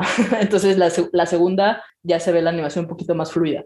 Te supuesto, en la primera temporada como que apenas fue como de prueba a ver qué, qué tal historia. Sí, sí, pero sí muy interesante y te digo, ver esta diversidad porque ya habíamos mencionado antes que Netflix se ha aventurado mucho con la diversidad sexual en, la, en sus, en sus eh, caricaturas, ¿no? Y aquí también lo vemos y es, es muy cool. Es bueno que siga con esto, pero también me hace pensar, ¿cómo es que nada más vemos esta clase de diversidad en servicios de streaming? Eso, eso es muy triste.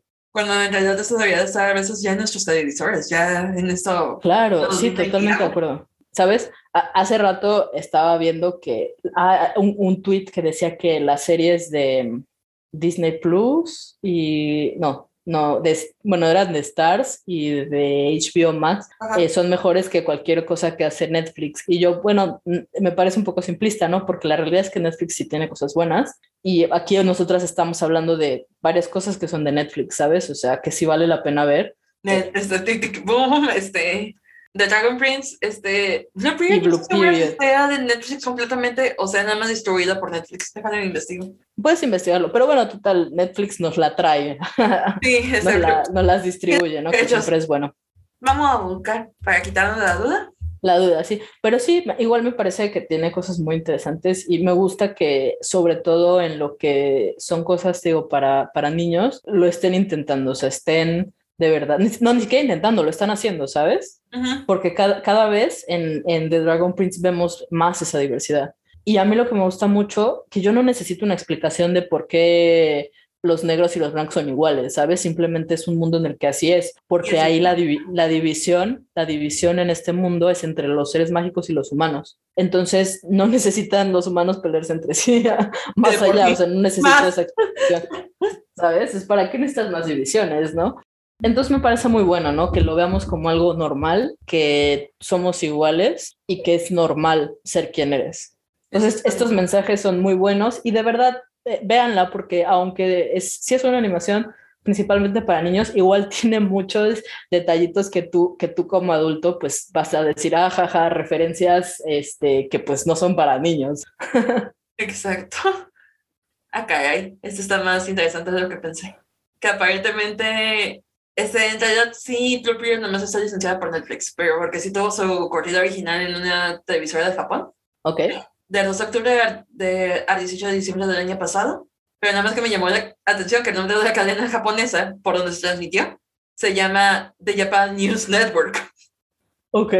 Entonces como de, no sé en cómo coincide esto, pero bueno, japoneses, fue lo único que pude decir. Digo, no, no hay que desmeditar tampoco el contenido de Netflix. Sí tiene sus cosas buenas, como, como mis dos ejemplos.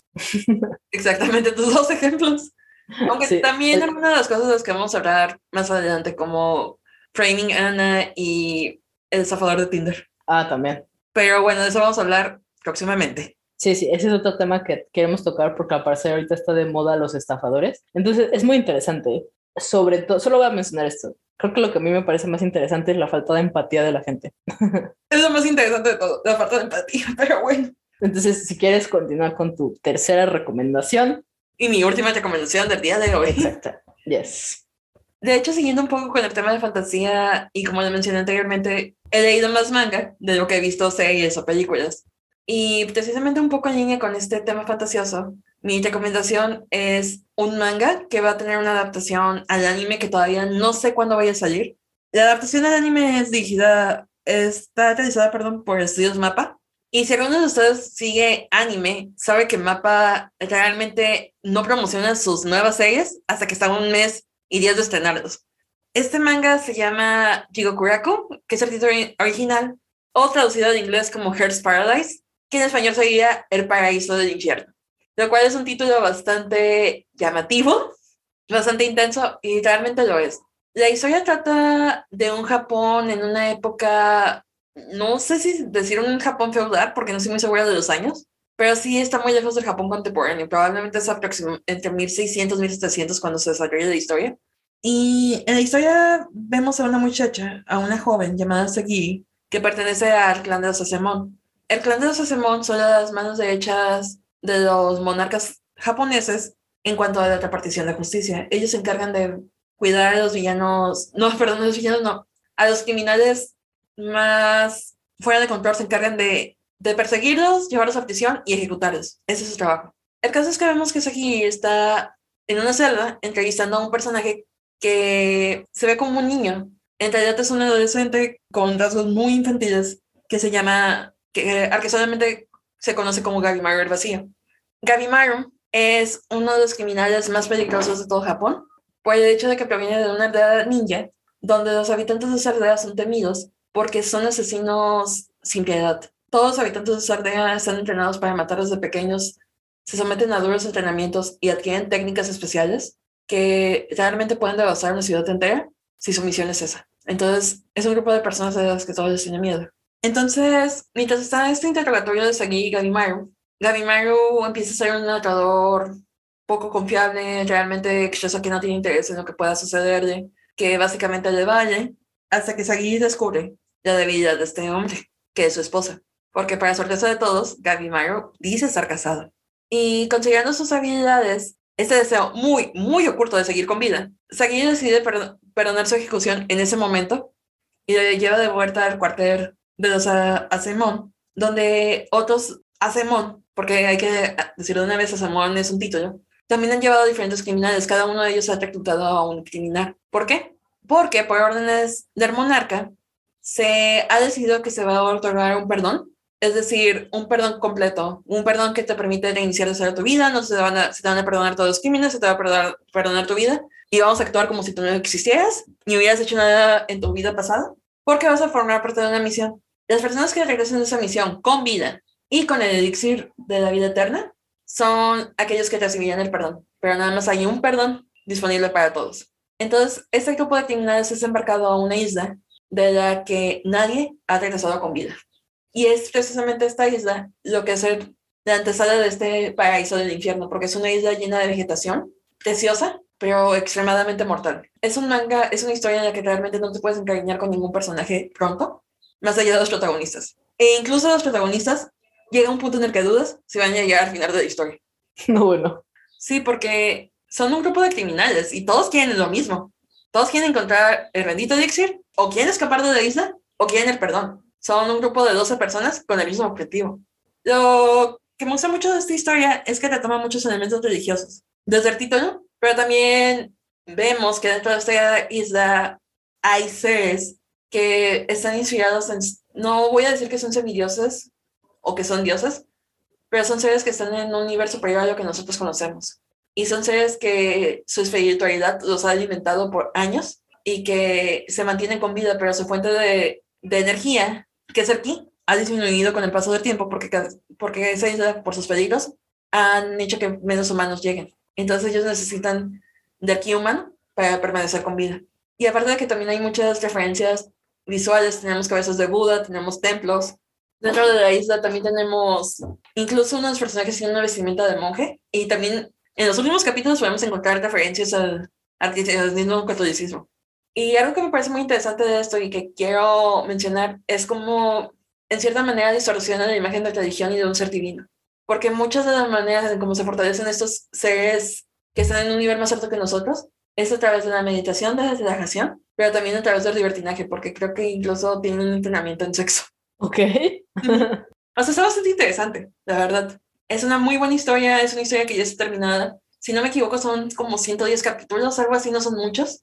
Y era un manga semanal, entonces son, después de los primeros dos son capítulos de 20 25 páginas o de mucho.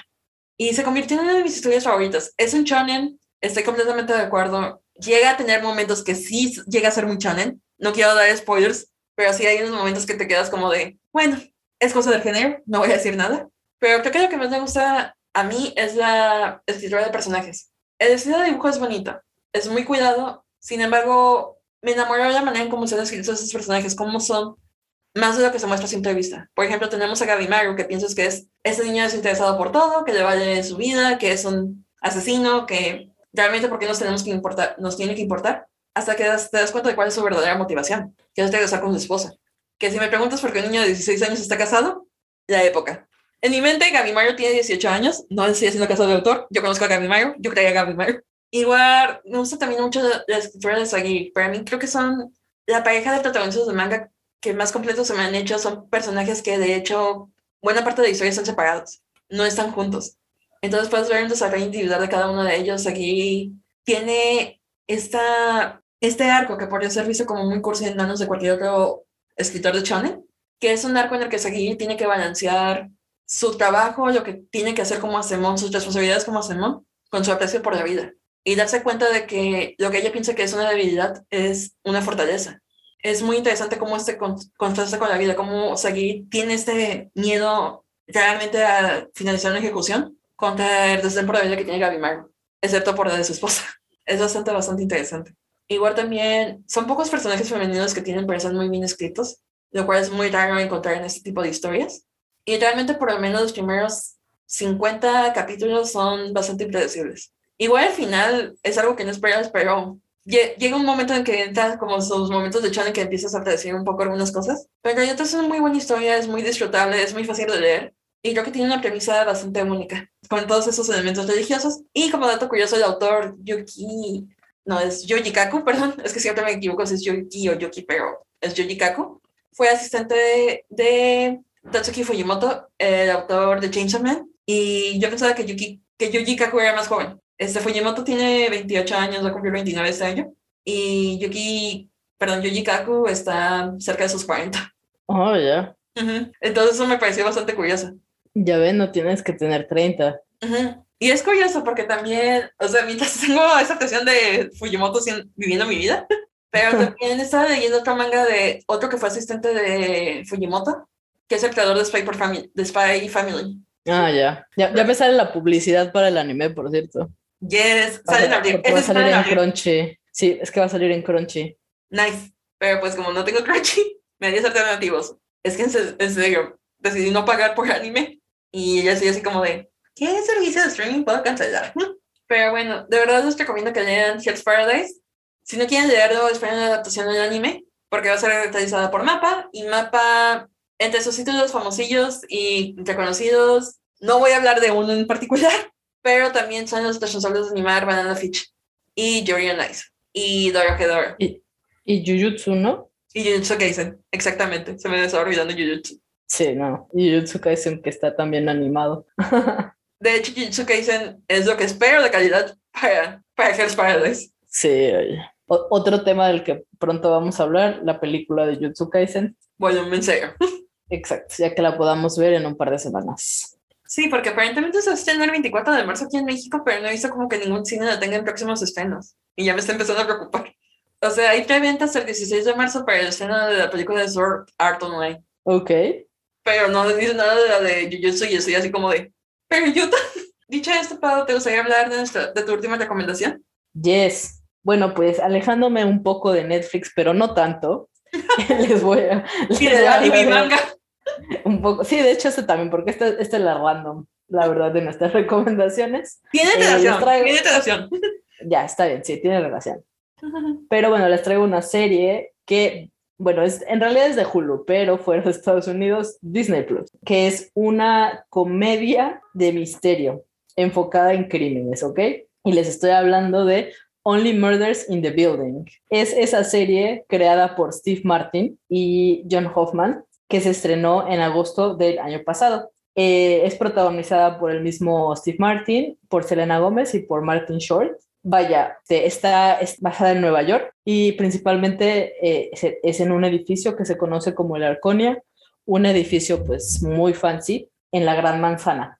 Entonces, ¿por qué les estoy hablando de esta serie? Bueno, es que tú ves y la verdad es que no esperas nada porque la verdad es que es un trío muy, muy random De hecho, si tú lo piensas y dices, ¿qué? O sea, de verdad lo ves y es, es muy, muy random, pero lo que te hace quedarte es esa química que tienen esos tres, eh, es maravillosa, es muy, muy divertida. ¿De qué se trata? Como ya les dije, es, es comedia, misterio, crímenes y todo esto, pero bueno, empieza en que estos tres personas mega random que viven en este lugar, en el Arconia, eh, empiezan a interactuar porque descubren que les gusta el mismo podcast de crímenes reales, que por cierto es narrado por Tina Fey. casual. Casual, exacto. Entonces resulta que les gusta este podcast y empiezan a platicar porque hay un pequeño incidente y tienen que salir del edificio y no hay mesas al restaurante que está al lado, entonces se terminan juntando y, empieza, y empiezan de, de super fans. Ay, sí, el podcast, y empiezan a hablar de lo que pasa, y ya se, ya ya se imaginarán, así todos, este, mega random, ¿no? pero total, los une es este gusto en común, pero lo que pasa también es que a alguien muere en su edificio, un tal Timicono, y entonces deciden investigar y comenzar su propio podcast al respecto sobre este, exacto, sobre esta muerte o más bien asesinato, porque la policía dice, ah, fue un suicidio, pero a ellos les quedan muchas dudas, como buenos fans de, de los podcasts de crímenes reales, dicen, aquí hay algo raro, ¿no? Y se ponen a investigar. Algo que, o sea, además de la química que tienen estos personajes, que la verdad es algo que no esperaría, una de las eh, cosas divertidas también es este choque generacional, ¿no? Eh, porque pues existe mucho esta división entre, eh, pues están los, los Z, los millennials, luego lo- los boomers, a los X todo el mundo se le olvida. Pero pues esta división, ¿no? El típico de, ok, boomer, si tú vives en el siglo antepasado, da para muchos chistes a- al respecto, ya sabes, típico chiste de que los viejitos no saben usar la tecnología o de que los este, viejitos tienen miedo al cambio social, ¿sabes? Todo ese tipo de cosas, ¿no? De que, ay, ustedes tienen 90 años o ellos, o, o los señores que andan diciendo que ay, tiene 25, 26, cuando en realidad Maeve tiene 28, ¿sabes? Ma- Mabel, perdón, no es Maeve, Mabel, se llama el personaje de Selena Gómez. Entonces da mucho para estos chistes entre ellos, o sea, de, de verdad sí te ríes, o sea, tiene unas cosas muy random, pero que tienen sentido y es muy divertido. Obviamente otra de las cosas que es, eh, es muy cool ver es pues cómo se desarrolla esta relación, ¿no? Entre los tres, porque finalmente son tres personas que están solas, ¿sabes? Que son solitarias, cada quien con su diferente historia, pero son esas personas solas que encuentran algo en común y forman su grupito y de verdad se vuelven amigos, ¿no? A pesar de ese... Ajá, exacto, a Form Family a pesar de esta um, diferencia en edades, ¿no? Porque pues ellos son más grandes y Mabel es más joven y así. Y bueno, obviamente tienes a Charles, que es Steve Martin, ¿no? Que pues es un hombre que, que vive eh, solo, que intenta, eh, bueno, que literal no se junta con nadie, literal está, está solo, ¿sabes? O sea, se Sí. aísla, simplemente no le gusta relacionarse con las personas y de hecho tiene un pequeño twist el por qué, que no se los voy a decir porque es algo que me gustó bastante. Pero ya sabré. Eh, Ah, sí, sí, porque estaba buscando dónde podemos verlo aquí en México. Aparentemente aquí en México está en Star Plus. Acuérdate que Ah, ok. en México, este, Disney Plus y Star Plus están separados. sí, sí, es cierto, es cierto. Porque Ok. aparentemente en México somos lo suficientemente tontos como para pagar por otro servicio de streaming y pues tenían razón. Sí, se aprovechan, ¿no?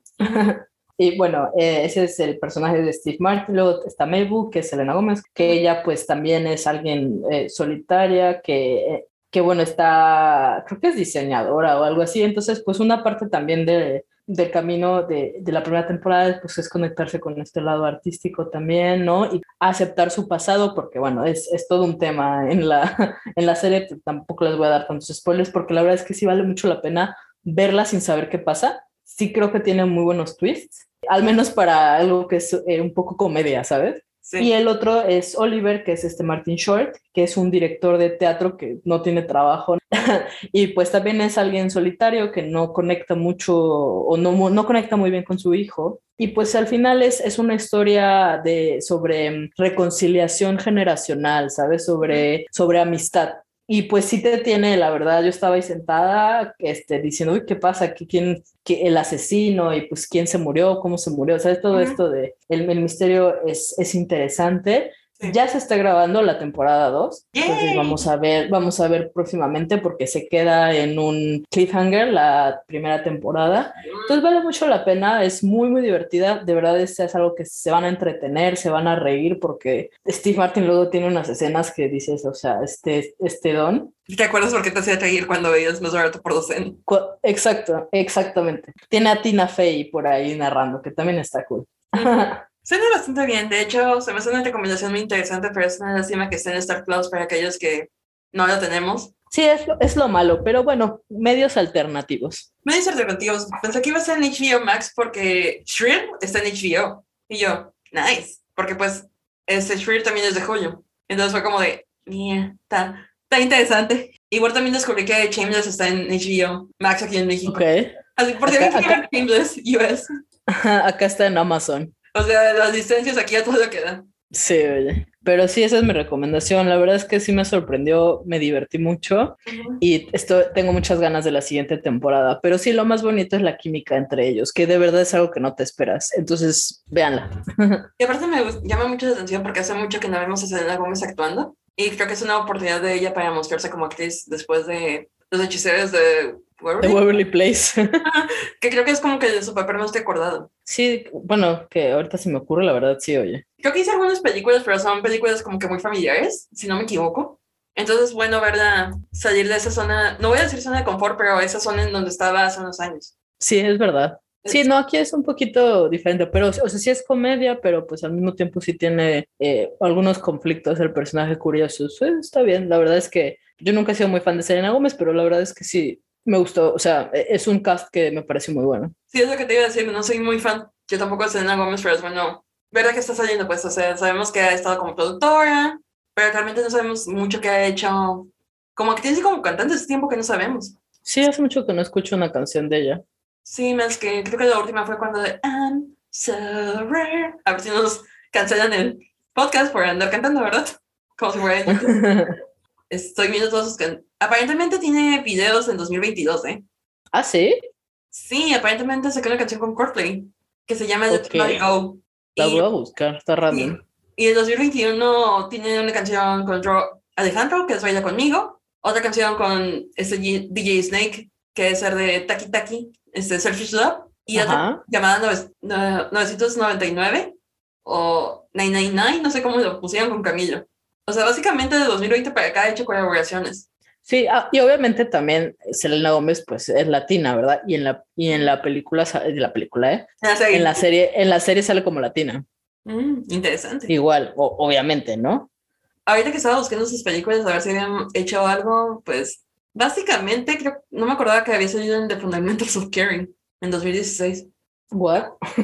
sí, aparentemente también salió en la película de, de este hombre que no vamos a hablar, que empieza con W y, te, y su apellido empieza con E. Ah, sí, es cierto, tienes toda la razón. Uh -huh. Y hizo un personaje que se llama Chan Tiger, entonces no quiero saber nada ahorita como de... Mm. Pero otra cosa en lo que se ha mantenido vigente la mujer es que es la voz de Mavis en Hotel Transilvania. Ah, sí es cierto, sí, sí es cierto, sí es cierto. Entonces, bueno, ahora que está saliendo como de... que ya está empezando como a tomar papeles un poquito más de adulto, a pesar de que sigue con esa cosita un poquito más familiar. Sí, sí. Eh, ahorita estaba buscando, ¿sabes qué? El apellido del personaje es Mabel Mora. Latina, como debe ser. Latina. sí, sí, no, y se ve porque sale la mamá y todo. Entonces, latina, latina, latina. Así como nos gusta, latinos, latinos. Representación positiva. Yes, representación positiva, porque pues no es, este, o sea, no es rica, ¿no? Pero tampoco es, este, migrante o súper pobre o algo así típico, ¿sabes? O criminal. Es lo que te iba a decir, pues sí. Es un poco también como en, ay Dios mío, Amsterdam, que tenemos un personaje latino, pero que sabemos que son, pero no es lo mismo, porque estamos viendo un poquito más de, de latinos como la primera generación nacida en Estados Unidos, hijos de migrantes, ya. Y es interesante ver un poquito más de hijos de migrantes, que es ver imitar a los personajes latinos a criminales o a pandilleros o a los migrantes como tal. Pero bueno, creo que eso sería todo de nuestras recomendaciones. Así es. No nos queda otra más que agradecerles por habernos escuchado en esas tres recomendaciones que fueron muy cortitas, pero espero que hayan sido sustanciosas y que realmente se animen a darles una oportunidad. Estamos hablando de un cine mexicano que realmente vemos que es un cine mexicano que sale de las comedias o del cine mexicano de autor que intenta hacer este pseudo intelectual. Estamos viendo un cine mexicano más realista con tintes autobiográficos en los lobos. Tenemos una película que nos habla de una crisis, de esa crisis de depresión social que todos llegamos a sentir cuando se acercan los 30 y que tenemos esa sensación de que no hemos logrado lo que queremos en nuestras vidas y cuáles son las consecuencias también de advocarnos y hacer de caso a tenemos que lograr algo a los 30 con Tic Tic Boom.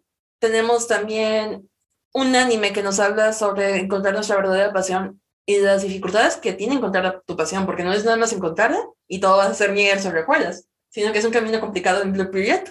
Después tenemos una historia para niños que muestra de manera normalizada esos aspectos de género y diversidad sexual que no están tan normalizados en el mundo real y que realmente son una apertura de ojos y aparte de que es una historia muy bonita con The Dragon Prince tenemos un manga que juega con las ideas de religión y con una muy buena escritura de personajes en Hell's Paradise y finalmente tenemos una comedia generacional sobre una found family que se encuentra a través de algo tan contemporáneo como podcast de asesinatos natados por Tina en Only Murders in the Building no y luego y luego cuando empiezan su podcast también tienen fans eh ah aparte Sí, llegan a tener fans. Esa, esa parte me da mucha risa también. Así de, y nosotros aquí nada más tenemos dos fans. Bueno, tres. que agradecemos mucho a esos tres fans, a esas tres personas que siempre nos escuchan. Ustedes saben quiénes son. Sí, muchas gracias. Pero, ¿qué nos queda por añadir? Eh, pues por ahora nada, la verdad es que sí hemos visto, como ya les mencioné al principio, sí hemos visto algunas otras cosas que nos han gustado, pero vamos a hablar de ellas más a fondo, porque pues son temas que creo que sí merecen la pena, pues más tiempo, ¿no? a pesar de que lo que les acabamos de decir creo que son cosas que también podríamos hablar mucho más, eh, creo que lo pudimos condensar un poco más que los, los otros temas, ¿sabes? Como ya mencionamos, no sé, Batman o Arcane o, o el Return to Howard, o sea, esas cosas que creo que son un poquito más, que creo que vamos a extendernos un poco más. No, y es que aparte también toma en cuenta que cada vez que hablamos de recomendaciones muchas veces ni, ni tú ni yo hemos visto lo que recomienda la otra. Sí, oye me costó un año que te animaras a leer el manga de Jujutsu Kaisen Zero. Ya sé, oye, pero sí pude, sí pude. Y, nada más fueron cuatro capítulos, Pau. Ya sé cómo no, ya sé. capítulos, Pau. Deberías de darme Ya sé. Ya estoy esperando la película para vamos a hablar de, eso. Y vamos a hablar de eso. Entonces, en un momento, creo que les puedo recordar nuestras redes sociales, que si no me equivoco, estamos en Twitter como unpopular-divas, ¿verdad? Sí. Y estamos en Instagram como arroba unpopular-divas podcast. Pueden escuchar todos nuestros episodios en Spotify y en su plataforma de streaming favorita. Todavía no, no hemos migrado a YouTube, ni tampoco hemos migrado a Google Home o Google Assistant, o... pero creo que le pueden pedir a Alexa si tiene alguien con Spotify que nos reproduzca. Sí, creo que sí. Así de, pueden gritar, pueden decir, pueden gritar a su asistente personal y nos dice qué pasa. Y una vez más, muchas gracias por acompañarnos y muchísimas gracias por estar con nosotras por más de un año, porque nuestro aniversario de hecho fue en febrero de hecho.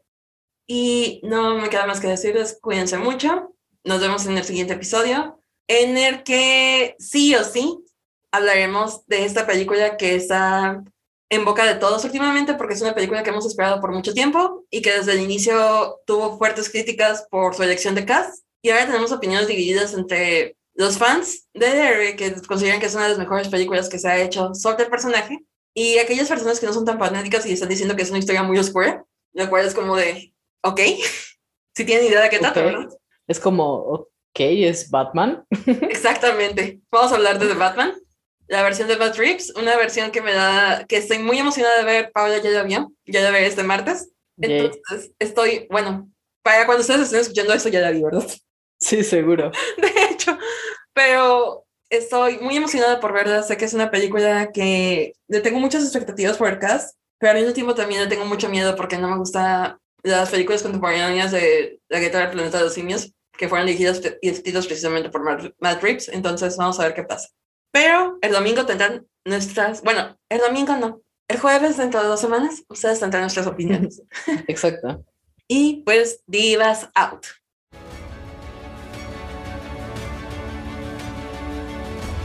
Esperamos que hayas disfrutado este episodio. Sigamos en la voz de nuestros dedos, babies. Divas out.